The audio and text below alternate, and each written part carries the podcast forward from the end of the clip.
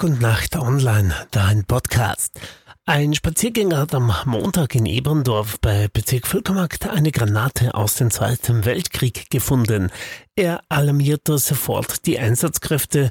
Der Entminungsdienst aus Wien wurde angefordert. Der ältere Mann aus Eberndorf staunte da nicht so schlecht, als er ein gesammeltes äh, Gebilde in einem Wald in Gablian bei Eberndorf entdeckte. Der Metallgegenstand war mit Moos bedeckt. Er verständigte sofort die Einsatzkräfte. Ein sprengstoffkundiger Beamter stellte fest, dass es sich um ein Relikt aus dem Zweiten Weltkrieg handelte.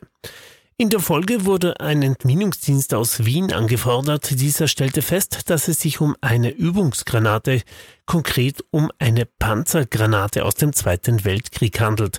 Der Entminungsdienst konnte das Kriegsrelikt heben.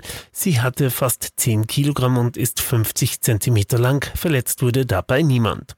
Generell rät die Polizei immer sofort, die Einsatzkräfte zu verständigen, wenn Kriegsrelikte gefunden werden.